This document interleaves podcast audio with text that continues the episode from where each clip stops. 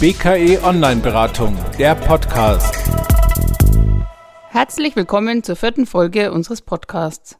Heute haben wir eine externe Expertin zu Gast. Diplom-Sozialpädagoge Ulrike Ritzer-Sachs spricht mit Nicola Schmidt, Autorin und Gründerin von Artgerecht über Erziehen ohne Schimpfen. Hallo Frau Schmidt, das ist wirklich toll, dass wir Sie heute mal interviewen dürfen und ich freue mich sehr, dass das geklappt hat. Hallo, ich freue mich, dass ich da sein kann.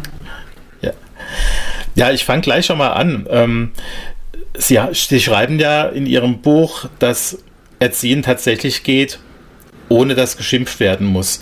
Und ähm, wir haben uns gefragt, ist es denn nicht irgendwie ähm, normal, dass Eltern schimpfen und wollen die nicht was Gutes mit erreichen? Also die Frage ist ja, ist das, was normal ist, ist ja das, was alle tun. Und ähm, im 18. Jahrhundert war es zum Beispiel normal, dass man sich nicht wäscht, sondern pudert. Also insofern ist die Frage, was ist normal, glaube ich, gar nicht die richtige Frage, sondern die Frage ist für mich vielmehr, was ist effektiv, was wollen wir erreichen und wie erreichen wir das? Und da muss man ganz klar sagen, wenn wir wollen, dass unsere Kinder zu kooperativen Erwachsenen heranwachsen, dann ist Schimpfen zumindest ein sehr ineffektiver Weg, das zu tun. Okay, das heißt, ein Kind lernt gar nichts, wenn es geschimpft wird? Nein. Ähm, es kriegt einen Schreck, wir setzen es unter Druck, es kriegt natürlich mit, dass wir irgendwas nicht gut finden, aber die Bereiche des Gehirns, die für Lernen zuständig sind, werden tatsächlich unter Stress abgeschaltet. Das heißt, wenn wir schimpfen, machen wir uns die Arbeit doppelt. Und jetzt müssen wir vielleicht einmal drauf gucken, was ist Schimpfen? Also Schimpfen ist nicht zu sagen, hey, stopp, ich will nicht, dass du mit dem Essen wirst. Schimpfen ist auch nicht zu sagen, ähm, du darfst mich nicht hauen oder äh, frag bitte deine Schwester, bevor du ihr was wegnimmst, sondern Schimpfen ist, wenn ich das Kind unter Druck setze, unter Stress, wenn ich es anschreie, demütige, bedrohe, sage, wenn du nicht dann, das ist geschimpft und da sind die Kinder unter Stress und dann lernen sie tatsächlich nichts. Okay, das heißt, unser Gehirn kann das gar nicht. Es ist gar nicht möglich, dann zu lernen, außer es ist eine blöde Situation, da muss ich irgendwie raus. Genau, also das Kind kriegt eine Stressreaktion, eine Fight or Flight or Freeze, also eine Wegrennen, Kämpfen oder Einfrieren-Reaktion im Gehirn. Und ähm, der Bereich, das kennen wir ja von uns selber, ne? wenn Sie total gestresst sind, finden Sie nicht mal Ihren Autoschlüssel. Wie wollen Sie denn da was lernen? Mhm. Jetzt haben Eltern oft das Gefühl, mein Kind hat jetzt wirklich was total Gemeines und Böses gemacht und ich muss jetzt schimpfen, damit es irgendwie eine Form von Wiedergutmachung oder Gerechtigkeit gibt. Also die äh, Eltern sagen, ich habe doch jetzt einen guten Grund und ich muss doch jetzt schimpfen, sonst macht er das nächste Mal das gleiche wieder. Und wenn ich schimpfe, verhindere ich das. Hm.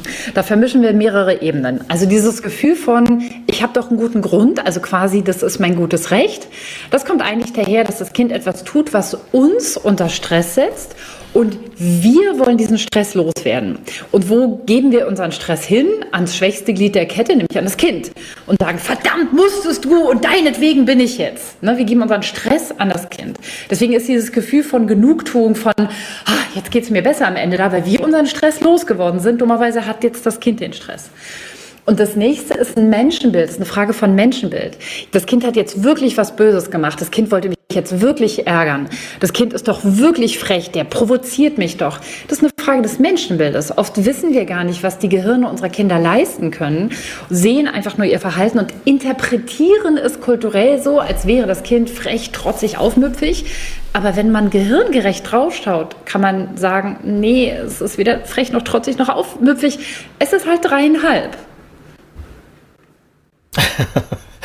okay, ja, mit, mit, mit dreieinhalb, das finde ich sehr nachvollziehbar. Wenn ich jetzt aber Kinder habe, die so Grundschulalter sind, ja, und wir haben das alle erlebt mit der doofen Pandemie und äh, daheim arbeiten müssen und ähm, die, jetzt die Vorstellung, ich muss ins Homeoffice rennen, weil ich ein Meeting habe, das Mittagessen ist noch nicht ganz beendet, ich stehe aber schon auf und sage den Kindern, räumt bitte den Tisch ab, ähm, äh, stellt alles in die Küche und, und putzt den bitte noch ab, dass äh, wenn ich runterkomme, wäre es echt gut, wenn das gemacht ist. Und ich komme runter nach zwei Stunden und es sieht immer noch so aus wie vorher. Das Essen steht noch rum, müffelt schon komisch und die Kinder zocken. Habe ich da nicht wirklich einen guten Grund, ein Donnerwetter loszulassen? Also einen guten Grund haben sie, weil sie sind gestresst und frustriert. Aber was bringt es? Also was es bringen kann, ist ja, dass die Kinder nächstes Mal aus Angst vor dem Donnerwetter kooperieren. Was wir aber ja wollen, ist, dass die Kinder aus Empathie kooperieren, dass die Kinder lernen, warum ist das wichtig, dass wir jetzt hier zusammenhalten. Es wäre also viel klüger, mich hinzusetzen und zu sagen, Leute, ich bin total frustriert, ich habe so einen schweren Tag und ich brauche wirklich eure Hilfe. Wir müssen das anders machen. Und dann ist die Frage tatsächlich, wenn die Kinder zocken, also sind, dann sind sie wahrscheinlich nicht dreieinhalb, aber es ist ein Unterschied, ob ich das zu einem Sechsjährigen sage, zu einem Zwölfjährigen oder zu einem Sechzehnjährigen. Ja. Das heißt, meinen, meinen Frust, den darf ich schon loswerden, zu sagen, ich bin, ich bin enttäuscht und das nervt mich jetzt total und wir müssen das aber irgendwie hinkriegen, was machen wir jetzt? Wäre das so die Haltung? Genau, genau. Die Haltung ist, ich darf natürlich authentisch sein und sagen, was mir gefällt und was nicht. Aber ich muss lösungsorientiert bleiben, weil ich sonst einfach nur meinen Stress weitergebe. Und da werden die Kinder, je älter sie sind, einfach zu, zunehmend in Widerstand gehen. Also Teenager hören dann einfach nicht mehr zu. Die sagen ja, ja, und dann gehen sie zocken, spielen oder Skateboard fahren. Äh, ja. Ist mir schon aufgefallen, aber ich rede jetzt nicht so von meinen Kindern, damit ich mich hier nicht um Kopf und Kragen rede. Okay. ähm, aber wie, wie mache ich das denn, wenn ich wenn es mir tatsächlich darum geht, Werte und Normen zu vermitteln, zum Beispiel ähm, Tischmanieren, ja, sowas wie äh, mit Essen nicht schmeißen und äh, falls ich das als Familienregel gern so hätte, wir bleiben alle sitzen, bis das Essen fertig ist und ähm, rülpsen und schmatzen vielleicht nur dann, wenn es wirklich kommen muss, aber nicht zum Provozieren. Wie, wie, wie mache ich sowas? Ohne Schimpfen. Vormachen, abwarten, üben ist der Dreiklang, den wir dafür brauchen und wissen, ab wann können die Kinder was leisten. Wir, wir haben ja oft dieses Bild, dass gute Eltern mit ihren Kindern am Essenstisch sitzen, alle erzählen vom Tag und haben so eine, so eine Idee von, so soll Familienessen sein. Aber für Kinder unter zwei gilt, die dürfen den Tisch verlassen, wenn die fertig sind, weil die können gar nicht länger sitzen bleiben.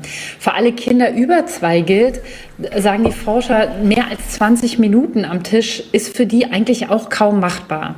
Wie kriege ich Kinder dazu, dass sie am Tisch sitzen bleiben? Es muss eine angenehme Situation sein. Die Kinder müssen Hunger haben. Ich darf die Kinder nicht ständig regulieren. Sitzt gerade, benutzt die Gabel, Ellbogen vom Tisch, auf zu schmatzen.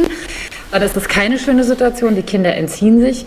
Und natürlich bringe ich Tischmanieren bei, aber nicht in so einem ständigen Genörgel, sondern so, Leute, also, seit vier Wochen wird hier am Tisch geschmatzt. Ich will jetzt einfach, dass wir mal versuchen, ob wir es ohne schaffen. Passt mal auf, heute essen wir mal wie im Restaurant. Das und das sind die Regeln. Kommt, wir probieren das jetzt mal. Das hört sich gut an und ich finde es sehr entlastend äh, zu wissen, dass Kinder unter zwei das gar nicht können und auch äh, wenn die schon über zwei sind, so eine 20-Minuten-Grenze, da kann ich mir gut was drunter vorstellen. Das würde ja aber bedeuten, mit kleinen Kindern ins Restaurant essen gehen, ist eigentlich gar nicht so eine gute Idee. Mm, es sei denn, Sie haben einen Babysitter dabei, der das cool findet, mit dem Kind nach einer Viertelstunde in irgendeiner Ecke was zu spielen oder draußen Hunde anzugucken. Klar. okay, und ein Restaurant, was das aushalten kann, dass halt kleine Kinder nicht so äh, ruhige Gäste sind. ja. ja. Dann verstehe ich das Schild, was ich in englischen Pubs oft gesehen habe, No Kids, vielleicht ein bisschen besser. Das ist dann möglicherweise die Unterstützung für die Eltern, dass sie das jetzt gar nicht machen. Ja, und es ist ja, ja. auch kein Ort, an dem die Kinder etwas bekommen. Für die Kinder ist das totenlangweilig. Erwachsene, die am Tisch sitzen und über langweilige Erwachsene-Dinge reden. Also, sorry. Ja. Also der Klassiker in der Erziehungsberatung, was Eltern ganz oft sagen, ist, ich habe morgens, ich muss zur Arbeit und das Kind macht sich nicht fertig oder es lässt sich noch nicht mal anziehen und wir haben total Stress und das Schuhe anziehen dauert immer, wenn ich einen Termin habe, fünfmal so lang. Ähm, was kann ich da tun? Ja, würden Sie sagen, das wäre dann auch okay, ein Kind mal mit dem Schlafanzug mitzunehmen im Kindergarten? Absolut. Was ich noch viel cooler finde, ist, das Kind abends anzuziehen. Also das Kind abends so anzuziehen, dass ich morgens nur noch Hose und Jacke über das Kind werfen muss und das dann in, in der Decke ins Auto setzen kann, wenn ich früh los muss. Also sprich, Sie hören, glaube ich, was ich versuche zu sagen ist, wir machen es uns so einfach wie möglich. Es ist total wichtig, dass wir uns die Dinge so simpel wie möglich machen und nicht gegen unsere Kinder arbeiten, sondern mit unseren Kindern, damit unsere Kinder auch mit uns arbeiten können. Und morgens um acht aus dem warmen Bett zu müssen und angezogen sein zu müssen oder sogar um morgens um sieben ist für ein Kleinkind schlicht nicht verständlich. Und je mehr Stress wir haben, je mehr Druck wir machen, desto mehr Stress hat das Kind. Und je mehr Stress es hat, desto weniger kooperiert es. Okay. Ich glaube, da werden einige Eltern aufschreien, das kann ich doch nicht machen, dass ich mein Kind schon, äh, was weiß ich, mit T-Shirt und Unterhose schlafen lasse. Das hat doch dann gar keinen Schlafanzug und ein Nachthemd an, das geht doch nicht. Aber sie sagen, doch klar geht das. Naja, Sie können das ja auch mit Leggen und äh, leichtem Pulli und ohne Decke schlafen lassen. Also das ist, das ist ein klassischer Fall von, wer Lösungen finden will, findet welche, wer keine Lösungen finden will, wird Wege finden, zu sagen, es geht nicht sondern ich glaube, wir müssen anfangen, kreativer zu werden. Kinder brechen uns häufig aus unseren Routinen aus. Man muss am Tisch sitzen bleiben. Alle müssen um sieben frühstücken. Man muss mit Schlafanzug schlafen. Man muss jeden Tag duschen. Das sind alles Sachen, die Kinder in Frage stellen. Und oft haben sie gar nicht so unrecht. ja, wer, also ich glaube jetzt, das wäre jetzt nicht unbedingt ein, ein, Wechsel von, von allen Normen, aber schon nochmal ein, eine ganz andere Herangehensweise, nämlich die Kinder tatsächlich auch ernst nehmen in ihrem Verhalten. Definitiv. Und auch in den Fragen, die sie stellen. Kinder stellen soziale Fragen. Muss das so sein? Geht das auch anders? Und ich finde es immer wichtig, mir bis ins Teenageralter vor Augen zu halten, dass das die Fragen waren, die die Menschheit in der Menschheitsgeschichte nach vorne gebracht hat. Es waren die Kinder und die Teenager, die neue Dinge herausgefunden haben, nicht die Erwachsenen und die Alten. Der, ja, das ist ein interessanter Blickwinkel. Ja. Ähm, ich habe noch mal so fast ein Worst-Case-Szenario. Also das Kind äh, rennt Richtung Straße, viel befahren, Autos kommen, meine Stopprufe werden ignoriert und zum Glück schafft es das Auto zu bremsen. Ja, und ähm, viele Eltern sind dann, glaube ich, auch aus Verzweiflung ähm, gar nicht in der Lage, locker und cool und entspannt zu reagieren, sondern schreien das Kind an. Äh, was passiert da, wenn ich das mache? Oder wie, wie könnte ich da, wie könnte ich mich auf sowas vorbereiten, dass ich da gut reagiere? Also im Zweifelsfall, wenn ich einen Riesenschreck kriege, kann es natürlich sein, dass ich das Kind anschreie. Wie ich vorhin erklärt habe, ich kriege einen Schreck, ich habe einen Adrenalinstoß durch den Adrenalin- und Cortisolausschüttung im, im, im, Körper wird meine Empathie, also mein Mitgefühl, mein, sie ist halt zweieinhalb und hat einen Hund gesehen, abgeschaltet. Ähm, ich werde motorisch stark, also ich fasse das Kind auch fester an, als ich sonst tun würde, etc. pp. Was passiert da? Ähm, das Kind hat einen Impuls und bis man Impulskontrolle lernt, muss man irgendwann zwischen sechs und zehn Jahren sein. Das heißt, unter sechs Jahren ist es ganz schwer für ein Kind, das einen Impuls hat, zum Beispiel ein Hund oder Oma und über die Straße laufen will, diesen Impulsen nicht zu folgen. Jetzt sagen wir, naja, aber wir haben doch schon hundertmal gesagt, dass wir nicht über die Straße laufen und die Antwort sagt, ja, aber gesagt heißt, dass der präfrontale Kortex, der bei diesen Kindern total unterentwickelt ist, das aufgenommen hat dass aber das impulsgesteuerte Säugetiergehirn immer noch total die Oberhand hat. Und wenn der Impuls kommt, da kann der Verstand zehnmal sagen, ich will aber nicht. Ich erinnere nur alle Erwachsenen daran, die nach einem langen, schwierigen Tag eine Tafel Schokolade anbeißen, wo sie genau wissen, dass sie Salat essen sollten. Das ist auch eine Frage der Impulskontrolle. So, das heißt, wir haben das ja alle. Das heißt, ich muss das Kind stoppen. Ich muss natürlich Stopp rufen. Ich muss das Kind festhalten. Ich muss sagen, Schatz, ich habe so eine Angst, wenn du über die Straße läufst. Guck dir das Auto an. Er hat gerade noch gebremst. Ich muss erklären, was passiert. Und dann muss ich einfach aufpassen, dass ein Kind, das noch keine Impulskontrolle hat, immer nur so weit von mir weg ist, dass ich maximal einen Schritt gehen muss, um es festzuhalten an der großen Straße. Und ich muss dem Kind immer wieder erklären, an der Straße bleiben wir stehen und gleichzeitig die Geduld aufbringen. Mit sechs Jahren sind wir dann ungefähr so weit. Okay, das heißt, Schulweg kann ich einüben und das kann gut klappen, aber ähm, Kindergartenweg darf echt nicht so kompliziert sein, da brauchen die Kinder noch unsere Begleitung. Oder ein Buggy unter der Hand. Ja, genau, ja, ja, okay. Ähm, ich, ähm, hätten Sie denn eine Idee, was denn Eltern machen können, die sich überfordert fühlen? Wo, wo kriegen die Unterstützung? Was können die tun? Also das Erste, was wir immer machen müssen, ist zu gucken, wo kommt unser Stress her. Das Problem ist ja, dass wir alle dauergestresst sind. Das geht ja morgens schon los. Wir müssen aufstehen, bevor wir ausgeschlafen sind. Alle müssen schnell in die Kita und zur Arbeit. Auf der Arbeit ist es vielleicht schwierig oder herausfordernd. Ähm, dann müssen wir schnell einkaufen, dann die Kinder abholen oder erst Kinder abholen und damit müden, hungrigen Kindern einkaufen, dann kochen, aufräumen, Hausaufgaben betreuen, quengelige Kinder, weiß ich nicht, ähm, zum Klavier, zum Sport, weiß ich nicht was bringen unsere ganze Haushaltsorganisation machen und dann irgendwann sind wir total fertig, wollen einfach nur, dass die Kinder schlafen und dann schlafen die nicht mal und dann geht alles von vorne los. Also das Erste, was wir gucken müssen, ist, wo kommt unser Dauerstress her und wie können wir das entschlacken? Und ansonsten gibt es wunderbare Beratungsstellen und Unterstützung für Eltern, die sagen, ich komme da nicht mehr raus. Und ich finde das eine ganz wichtige Erkenntnis. Das Gefühl, ich komme aus dem Stress nicht raus, heißt nicht, dass ich nicht rauskomme. Es heißt einfach nur, dass mein Gehirn schon so überlastet ist, dass ich mir gar nicht mehr vorstellen kann, was man machen könnte. Und dann ist eine Beratung oder jemand, der da mit mir zusammen drauf guckt, absolut Gold wert. Vielen Dank. Natürlich habe ich die Antwort auch so ein bisschen erhofft, weil ich ja auch Erziehungsberater bin und ähm, die, die Idee, sich Hilfe zu holen, ähm, zu koppeln mit, das ist wirklich gut und das ist nicht äh, Schwäche und ich kann nichts, sondern äh, im Gegenteil, das ist eine Stärke, sich äh, Unterstützung zu holen. Und bevor es den Kindern schlecht geht, ist es wirklich gut, auch, äh, dass Eltern sich ein Stoppsignal setzen und sagen, hier, da brauche ich aber was. Ja. ja. Ähm, wie, wie kann ich denn erkennen, dass ich schimpfe? Also ich ähm, Eins mal, was ich total gruselig finde, ist Professor Umbridge bei Harry Potter, die die neue Schulleiterin wird und ganz freundlich ist und Katzentassen äh, hat und überall schicke Bilder aufhängt, aber ganz, ganz, ganz bösartig in ihrer Freundlichkeit äh, sich dann verhält. Wie kann ich denn erkennen, dass ich schimpfe, obwohl mein Ton ja gelassen ist und ich dem Kind vielleicht sage, was willst du denn? Ich bin doch ganz ruhig und ich habe doch gar nicht geschimpft. Ähm, äh, wie, kann, wie kann ich das denn merken? Der Trick ist, dass Kommunikation davon, an, davon abhängt, wie es beim anderen ankommt, nicht was ich raussende. Das heißt, immer dann, wenn das Kind darunter leidet, gestresst wird, sich nicht wohlfühlt, dann habe ich geschimpft. Und das kann ich ganz ruhig machen. Ich kann ganz ruhig sagen, pass mal auf meinen Freund. Noch einmal so ein Theater und wir gehen nie wieder in den Zoo. Und das sage ich dir in aller Freundlichkeit. Das ist brutal geschimpft, weil das Kind massiv unter Druck gesetzt wird. Okay, und das heißt, ich merke es wahrscheinlich an der Reaktion von dem Kind, dass ich geschimpft habe?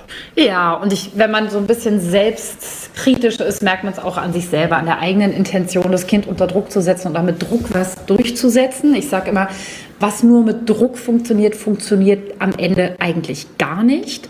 Und wir merken das eigentlich. Wir haben diesen Impuls von, von Dominanz, von, von Übermächtigung und ähm, die Kinder spiegeln uns das auch zurück. Ja. Ich kann mich an ein Beispiel erinnern von einem Vater, der das geschafft hat, dass sein Sohn nicht sitzen geblieben ist, obwohl er nur Fünfen und Sechsen hatte. Und der Sohn hat dann in der Beratung gesagt, Papa, das hat zwar geklappt, aber wenn du das noch einmal machst, gehe ich ins Heim. Krass. Mhm. Ja, das heißt, der Erfolg, äh, an dem Erfolg, dass die Kinder dann hören, kann ich das gar nicht messen, sondern äh, wirklich die Idee, dass, dass ich mit Druck natürlich was erreiche, aber nicht das, was ich will, nämlich ein selbstbewusstes äh, Kind, das ähm, mit offenen Augen durch die Welt geht. Genau, wir ja. wollen oft, dass Kinder funktionieren, aber Kinder, die funktionieren, sind keine gesunden, glücklichen Kinder. Natürlich müssen Kinder lernen, in bestimmten Situationen auch zu funktionieren, aber oft haben wir zu stark den Fokus auf, ich will, dass das jetzt funktioniert, egal wie. Mhm, okay. Ähm, auch ein Phänomen, was ich äh, oft mitkriege, ist, dass man in so eine Dauerschleife gerät und anfängt zu schimpfen und dann fallen mir noch vier, fünf, sechs, sieben Themen an, wo ich auch unzufrieden war. Ähm, hätten Sie einen Trick oder eine Idee, wie ich mich auf eine Sache konzentrieren kann, die auch wirklich geändert werden muss und wie ich das am besten mache? Ja, ich sage meinen Eltern oft, wenn ihr schimpft, habt ihr zwei Stunden vorher den Fehler gemacht. Das heißt, wenn, okay. ich, wenn ich schon dabei bin, quasi aus dem Nichts auszurasten und dann das und das und das und das, dann ist mein Gehirn bereits im Alarmmodus. Da ist eigentlich nicht mehr viel zu machen. Da kann ich nur rausgehen, spazieren gehen, Schluck Wasser trinken, im Bad einmal richtig brüllen, irgendwas. Aber da bin ich eigentlich schon drüber. Ich muss lernen zu merken, jetzt steigt mein Stresspegel. Wenn jetzt noch was schief geht, raste ich aus ich muss lernen, Dinge frühzeitig anzusprechen und nicht erst, wenn die Kinder fünfmal über meine Grenze gegangen sind, solange ich die Dinge noch ruhig ansprechen kann. Und ich muss lernen, mir Hilfe zu holen. Wir denken immer, ja, bis zehn zählen, durchatmen. Das kann ich im roten Bereich gar nicht mehr. Ich brauche jemanden, den ich anrufen kann und sagen kann, weiß nicht, beste Freundin, bester Freund, Mama, Papa, was auch immer. Wenn das Kind noch einen Satz sagt, dann schmeiße ich was durch die Gegend. Ähm, und jemand, der sagt, okay, jetzt komm mal runter, ist das Kind sicher gut, komm, wir gehen mal zusammen in die Küche, trink mal ein Glas Wasser, erzähl mir mal, was passiert ist. Also menschlicher Kontakt, der uns hilft, denn de facto ist das Problem ja, dass wir mit den Kindern so viel alleine sind. Wenn wir immer zu zwölf wären mit unseren zwei, dreijährigen, dann wäre es ja überhaupt kein Problem. Da gäbe es immer jemand, der sagt, ach komm, ich übernehme das mal. Okay, also dieser afrikanische Spruch, es braucht ein ganzes Dorf Kinder zu erziehen, da ist schon was dran. Ja, definitiv. Das wäre gut, ja. Ja, wir sind okay. eine kooperativ aufziehende Art. Sie, also der, die, der, mal, der normale Betreuungsschlüssel ist 3 zu 1. Drei Erwachsene, ein Kind. Wow, das wäre schön, wenn das, ähm, wenn, wenn, dieses Wissen noch mehr verbreitet wird, vor allem, dass die Kitas auch besser ausgestattet werden, aber das ist, glaube ich, ein eigenes Thema. Mhm. Ja. Ähm, zum Schluss von unserem Interview hätte ich äh, noch mal eine Bitte. Sie haben in Ihrem Buch beschreiben Sie so ein Nicht-Schimpfen-Programm, wo man sich auch selbst ähm, überprüfen und lernen kann. Könnten Sie, könnten Sie noch mal kurz beschreiben, wie das geht und für wen das gedacht ist? Es ist gedacht für alle, die sagen, okay, ähm, jetzt will ich das mal ausprobieren, jetzt will ich mal sehen, wie kann ich mit Hilfe von außen tatsächlich bewusster werden und weniger oder gar nicht mehr schimpfen? Und die Idee ist zu sagen, wir schimpfen 21 Tage gar nicht und jedes Mal, wenn wir schimpfen, fangen wir neu an, was einen super Lerneffekt hat. Und es gibt eine Möglichkeit auf der Website von artgerechtprojekt.de sich für einen ähm, E-Mail-Newsletter einzuladen, einzutragen, wo wir dann die Menschen auch dabei begleiten und jeden Tag einen Impuls senden und sagen, guck mal, heute achte mal darauf, heute kümmere dich mal um dich, heute schau mal, ob du einen Moment findest, wo du für dich durchatmen kannst. Und ähm, wir kriegen sehr gutes Feedback, weil die Leute sich einfach nicht so alleine fühlen mit der Idee und jeden Tag so ein bisschen Unterstützung kriegen, als wäre eine gute Freundin da, die sagt, hey, du wolltest doch nicht schimpfen, komm, heute gucken wir mal, ob das und das dir hilft.